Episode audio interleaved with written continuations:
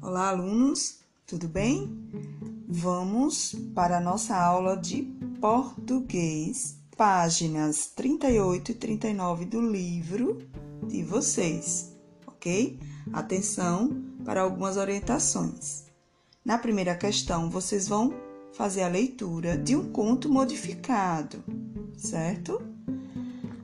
baseado no conto original dos três porquinhos. Vocês vão observar as diferenças. Aí na página 39 vocês vão responder as questões referentes a esse texto, certo? Quais são as principais modificações do texto em relação ao conto tradicional? O que é que vocês acham?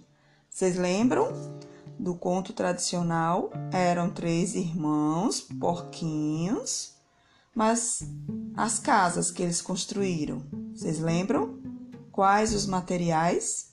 E nesse conto que vocês acabaram de ler, a principal diferença está nessa nessa situação que eu coloquei agora para vocês, ok? Preste atenção.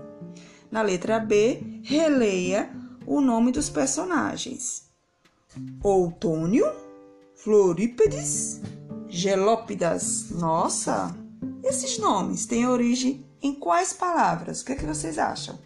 Será se tem a ver com as estações do ano? E por quê? Então, outono vem de qual palavra? Florípedes e gelópidas.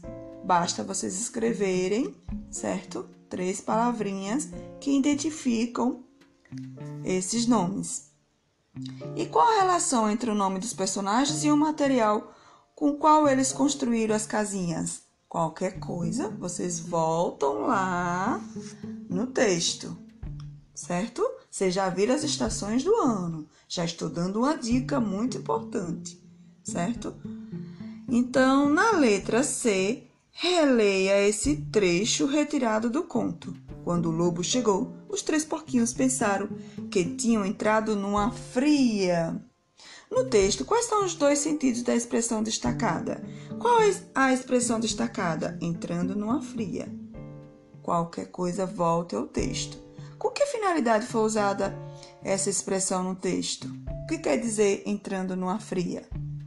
E na segunda questão, releia o trecho do conto e observe os verbos destacados certo? Os verbos que estão em negrito: passearam, cansaram, decidiram. A quem se refere os verbos destacados? A quem?